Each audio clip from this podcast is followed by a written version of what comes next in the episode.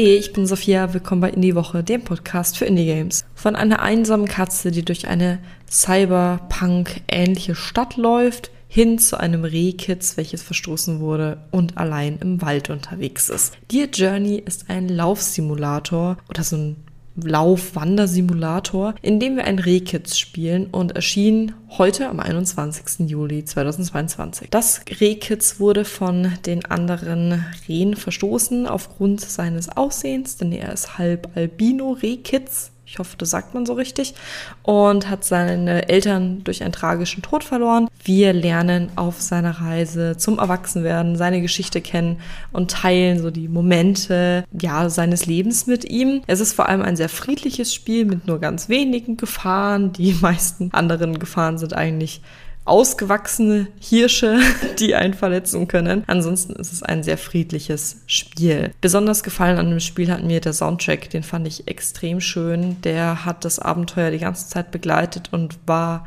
vor allem nachts wirklich super schön. Also das hat mir richtig gut gefallen. Auch die Szenerie nachts und dieses etwas dunkle, aber dann mit den Glühwürmchen, mit den Geräuschen, mit der Kulisse.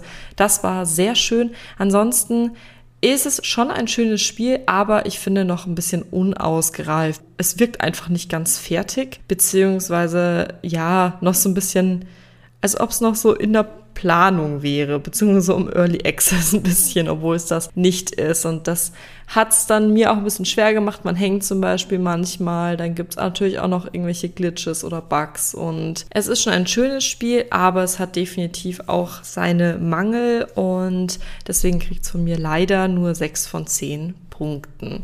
Wir hören uns hoffentlich in der nächsten Folge. Bis dann. Tschüss.